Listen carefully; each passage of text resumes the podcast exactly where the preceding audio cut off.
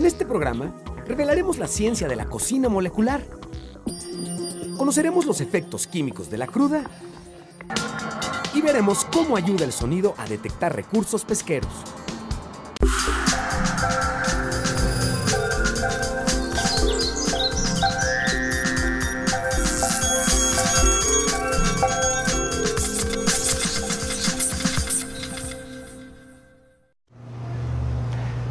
Bienvenidos a Factor Ciencia. Yo soy Emilio Saldaña y en esta ocasión nuestro programa es particularmente interesante.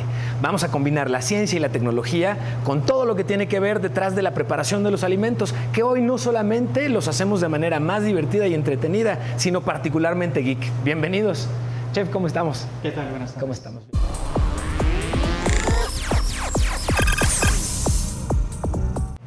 Estamos visitando ASPIC, Instituto Gastronómico, y tenemos la intención de conocer justamente la ciencia y tecnología detrás de la preparación de alimentos. Vamos a platicar con el chef Guillermo Mateos, que nos hace el favor de recibirnos. Muchas gracias, chef. Sobre cocina molecular. Chef, la pregunta obligada sería, ¿qué es la cocina molecular? Claro, la cocina molecular es una técnica que ha sido, digamos que es la evolución que se ha ido dando dentro de la cocina. Aquí es donde vamos a empezar a jugar ya con ingredientes y químicos y también con la física de, eh, reacciones dentro de los alimentos. Eh, todo esto nace a partir de los años 90 en que se empieza a jugar o a ir a la, precisamente a jugar con las moléculas de esta eh, cocina y sus reacciones. ¿no? Empezamos ya a conocer, a, a, meter a la ciencia dentro de la cocina. Inclusive en la actualidad muchas de las cocinas de la, eh, o las cocinas de algunos restaurantes parecen más bien laboratorios en vez de cocinas. Vamos a ver una primer muestra de cocina molecular. Chef, ¿qué vamos a preparar? Bueno, vamos a preparar un, eh, se le conoce como falso caviar. Normalmente sabemos que el caviar eh, tiene una membrana que encierra un líquido, ¿no? Eh, esto es, eh, bueno, la hueva de los peces. Entonces aquí vamos a hacer eh, esta misma técnica, o bueno, esta, vamos a buscar este mismo efecto. en esta parte tenemos una pulpa de mango que va a tener una sal que es alginato de sodio. Aquí hay que tener mucho cuidado con las cantidades porque puede ser tóxica. Y de este lado tenemos cloruro de calcio. Entonces al juntar esta base, eh, esta sal con la base se va a formar una, una, esfera, una membrana y adentro va a quedar líquido. ¿okay? Entonces aquí lo dejamos reposar en la solución y obtenemos esta, esta esfera. Si se fijan, no se dispersa, se mantiene junta. Vamos a ver que queda la esfera entera. ¿okay? Y forma una membrana. Si esta esfera la cortamos, se sale líquido. ¿Okay? Esta sería este, una reacción que podemos encontrar en, en, esta, cocina molecular. Es interesante porque además no solamente estamos conservando el sabor original de las cosas, sino estamos modificando por completo la manera en la que se nos es presentada y la manera incluso en la que comenzamos a combinarla con otros alimentos. Y es que en el caso de los alimentos hay retos que se han ido cumpliendo de manera muy particular. Uno de ellos era el poder conservar la comida durante más tiempo y no tener que comerla de inmediato para que no se echara a perder. Y en este caso la ciencia y la tecnología han tenido una labor verdaderamente importante. Vamos a ver qué hay detrás de la conservación de alimentos. Comer es una de las principales prioridades del hombre. Por eso, prolongar el tiempo de vida de los alimentos ha sido una tarea que ha requerido ingenio y siglos de investigación. Desde la antigüedad, el hombre encontró métodos efectivos para garantizar su supervivencia. Pues al principio, el hombre primitivo, el hombre prehistórico, lo que hacía era eh, enterrar los alimentos, meterlos en cuevas, ponerlos para que se bajara la temperatura y pudieran durar más tiempo. Después eh, era la deshidratación también al, al, sol y también de cumbres nevadas, pues traer hielo, porque habían descubierto también que pues, las bajas temperaturas ayudaban a, a la conservación. La humedad y una temperatura cálida son dos elementos clave en la descomposición de los alimentos. Una vez expuestos a estas condiciones, es solo cuestión de tiempo para que millones de microorganismos se reproduzcan y detonen procesos químicos o enzimáticos que cambian tanto la apariencia como el sabor de la comida. El uso de la sal fue una de las primeras que se empleó como conservador, principalmente en carnes y pescados debido a su efecto deshidratador. También se empleó el ahumado para reducir el impacto de los microbios. La congelación también es una práctica cotidiana que retrasa el deterioro de los alimentos. Esto debido a que el agua que contienen se cristaliza y deja de estar a disposición de los microorganismos que la necesitan para su desarrollo. La caramelización, el uso de los vinagres y aceites vegetales también son métodos probados en las conservas. Sin embargo, hoy existen procesos industriales que no alteran el sabor natural de un producto y garantizan su frescura. Los envasados al alto vacío, ya sea en frascos de cristal, latas o paquetes plásticos, son los más comunes. Todos los enlatados pueden durar de más de cinco años si el proceso ha sido el adecuado y si la materia prima también era de buena calidad. Este, por ejemplo, se combinó tanto un calentamiento como la gran concentración de azúcar. El azúcar y la sal también deshidratan a los productos y eso es reducir el agua disponible para el crecimiento microbiano. Hoy es posible consumir frutas frescas, carnes importadas y vegetales provenientes de cualquier parte del mundo y en cualquier época del año, gracias al desarrollo de técnicas de conservación cada vez más efectivas.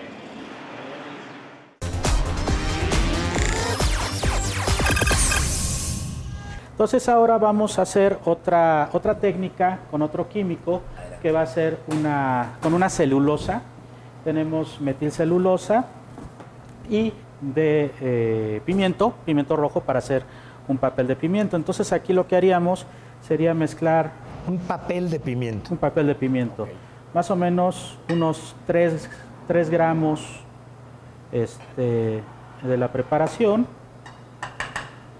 Y también vamos a ir eh, dándonos cuenta que se va a, ir espesando la preparación.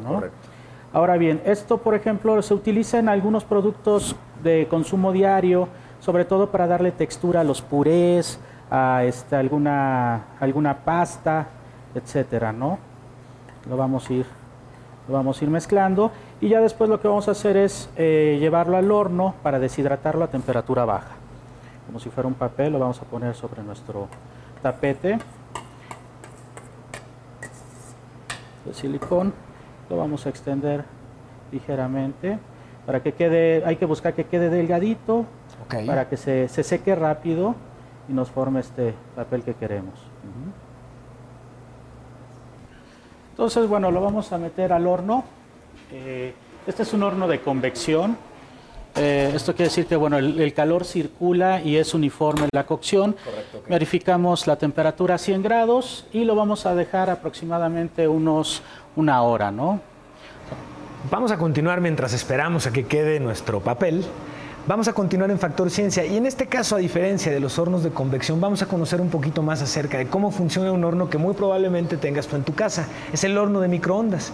Hay fenómenos físicos muy interesantes que suceden en el momento en el que tú le picas el botón de calentar. Vamos a ver qué es lo que sucede.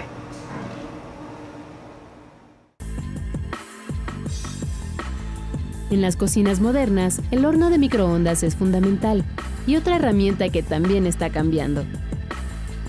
Este nuevo horno llamado Solar Dome integra en un solo electrodoméstico un horno de microondas, un horno eléctrico y un horno convencional, y permite programarse para que cocine un platillo usando alternadamente microondas y calor convencional.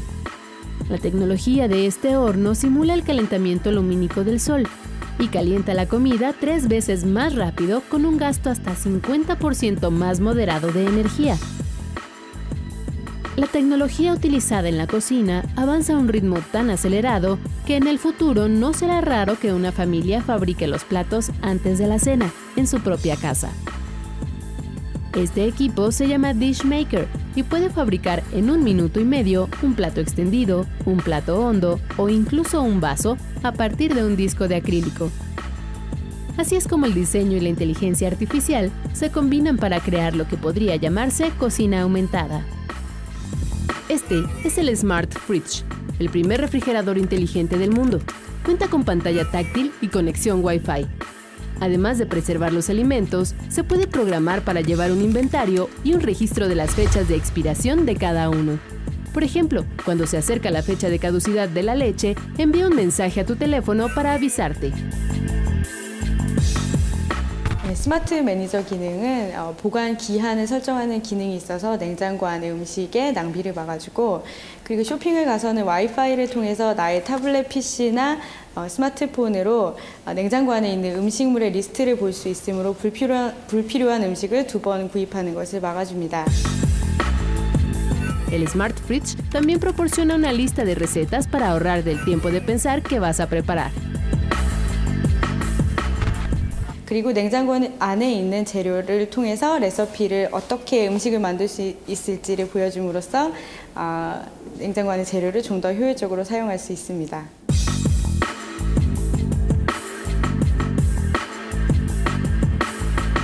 En un futuro no muy lejano, también podrás conocer el contenido de tu refrigerador sin abrir la puerta. El investigador del Instituto Tecnológico de Massachusetts, Leonardo Bonanni, diseñó un sistema de rayos X que toma fotos del interior del refrigerador cada vez que se abre. La imagen se proyecta en la cubierta exterior para que sepas lo que hay adentro sin necesidad de abrir la puerta. Esto ahorra energía. Los mismos investigadores del Mid Media Lab diseñaron este fregadero capaz de ajustar la altura según la persona que lo vaya a utilizar. Además, para que la temperatura del agua sea ideal, fue equipado con un sensor de temperatura y un LED que indica con color azul si el agua está fría o rojo si está caliente.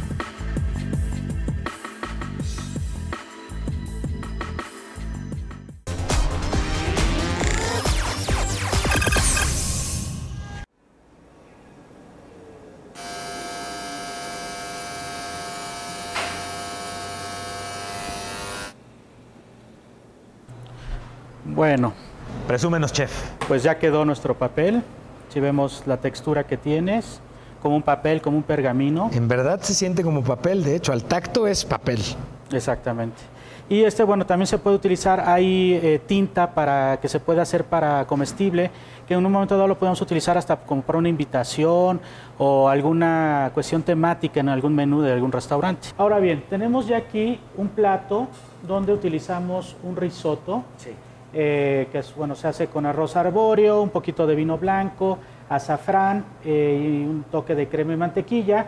Y lo estamos acompañando con nuestra eh, espagueti de queso de cabra. Ok, que está este, justamente encapsulado como nos mostraste. Exactamente, sigue encapsulado. Tiene este, un poquito del, líquido que va soltando. Las, unas esferas, aquí tenemos de unas esferificaciones de jugo de naranja con azafrán también. Y ya nada más para incorporar eh, otro elemento, vamos a decorar con un trocito de eh, nuestro papel de pimiento para dar una altura. Y tenemos ya todos los elementos de cocina molecular integrados a un plato que se puede consumir. Pues te agradezco mucho. Continuamos con Factor Ciencia y vamos a seguir viendo más acerca de la ciencia y la tecnología detrás de los alimentos.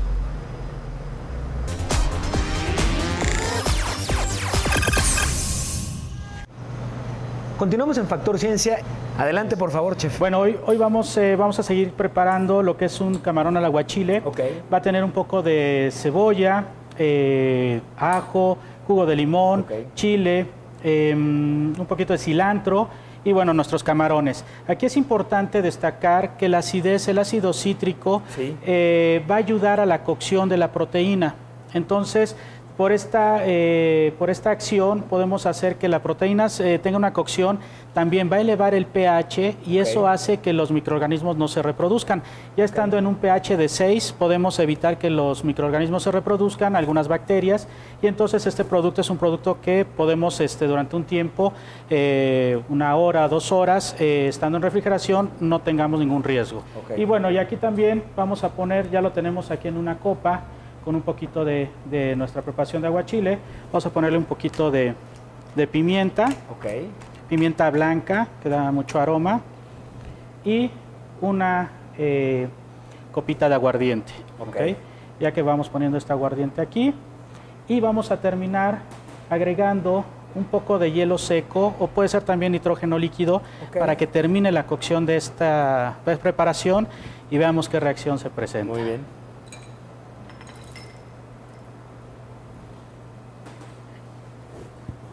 El, aquí, el, eh, si se fija, si recuerdan, cuando agarramos hielo seco nos quema por el frío tan eh, fuerte que, que, mantiene. Entonces aquí eh, empieza a liberar algunos gases con los que se, dióxido de carbono, y empieza a haber una reacción en la cual va a bajar la temperatura de nuestra preparación y gracias a esta, baja, esta bajada de temperatura se, da, se termina de cocer nuestros camarones con una temperatura fría.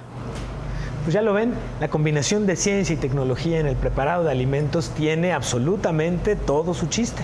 Continuamos en Factor Ciencia, Chef. Muchísimas gracias por la oportunidad de conocer y platicar sobre este tema. Al contrario, muchas Muy amable. Continuemos, señores.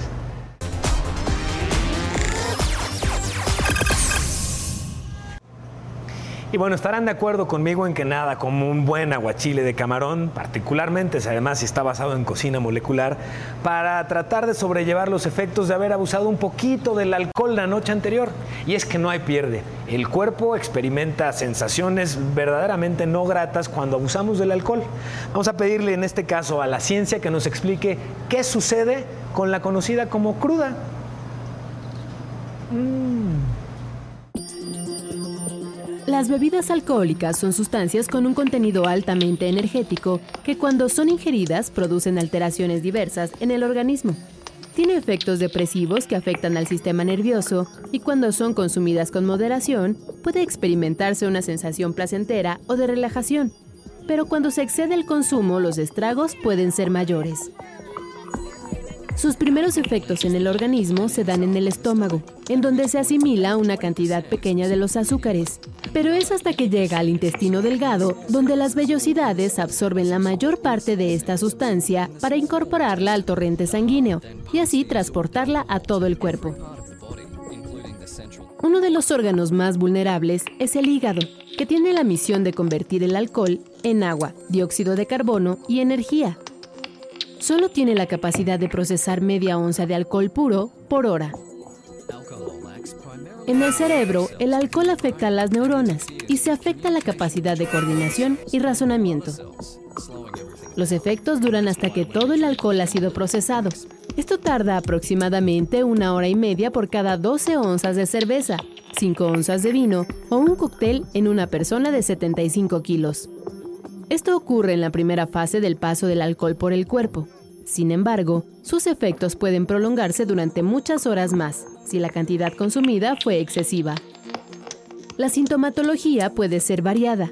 Boca seca, dolor de cabeza, náuseas, dolor estomacal e incluso vómito. El alcohol hace que el cuerpo pierda líquidos y electrolitos como sodio, potasio y cloro, por lo que lo más recomendable para contrarrestar la resaca es una hidratación abundante y evitar el consumo de alcohol o sustancias que puedan irritar aún más el aparato digestivo. Factor Ciencia. Regresamos. Factor Ciencia. Continuamos. Les recuerdo que seguimos recibiendo sus inquietudes y sus preguntas sobre cualquier tema relacionado con ciencia y tecnología. Vamos a ver ahora una de las preguntas más interesantes que nos hicieron esta semana y escucharemos la respuesta en voz de un especialista. Este, a mí me gustaría saber por qué se dan las tormentas solares.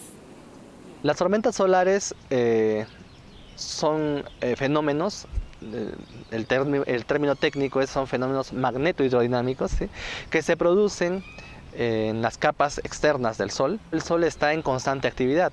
Sus regiones interiores están generando una enorme cantidad de energía esa energía de alguna forma se transmite desde el interior a las capas superiores y desde ahí es emitida hacia el exterior.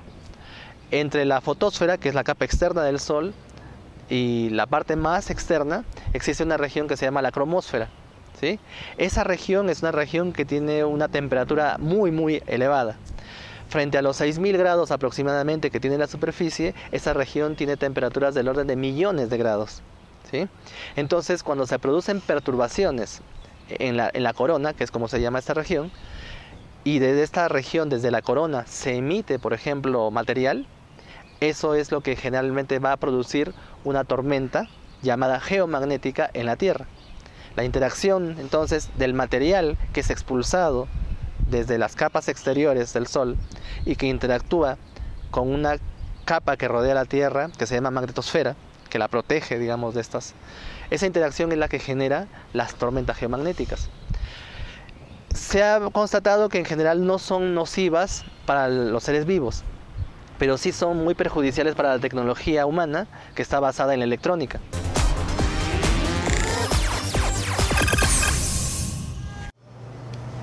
En las profundidades de los océanos y mares de nuestro país habitan especies comestibles. Esta investigación nos muestra cómo, mediante la acústica, científicos mexicanos utilizan el sonido para detectar bancos de peces. México es uno de los países más privilegiados del mundo, ya que cuenta con más de 11.000 kilómetros de litorales, tanto en el Océano Atlántico como en el Océano Pacífico. Esto le permite a nuestro país contar con un gran número de especies marinas aprovechables. Sin embargo, localizarlas no es nada sencillo. Aquí es donde participan los especialistas del Centro de Investigaciones Biológicas del Noroeste, quienes con la tecnología hidroacústica buscan oportunidades hasta ahora desaprovechadas en los mares. Hay muchos, muchos logros eh, dentro del proyecto, pero el principal es el uso de la tecnología que se conoce como el método hidroacústico.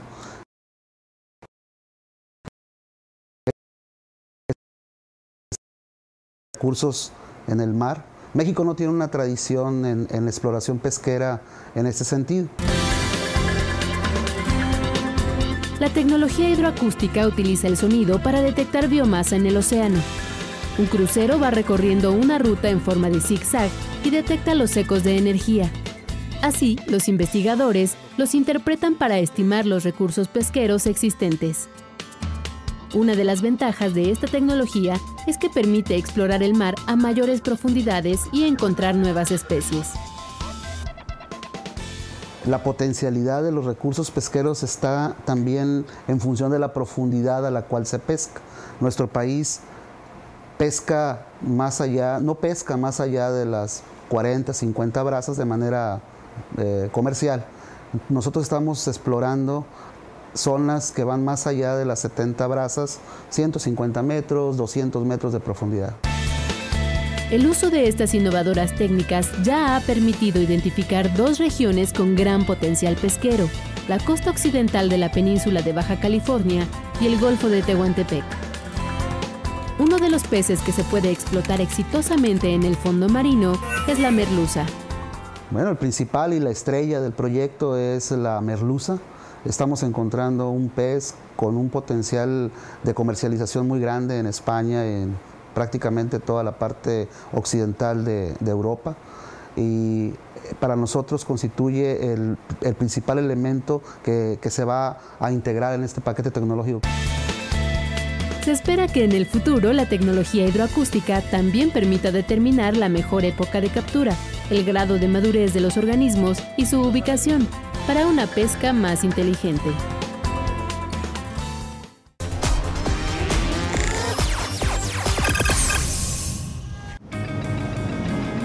Seguimos investigando lo que ocurre en el mundo de la ciencia y la tecnología. Conversemos en Twitter. Arroba Factor Ciencia nos permitirá conocer aquellos temas que tú quieres ver. Finalmente es tu programa. Yo soy Emilio Saldaña y nos vemos en el próximo Factor Ciencia.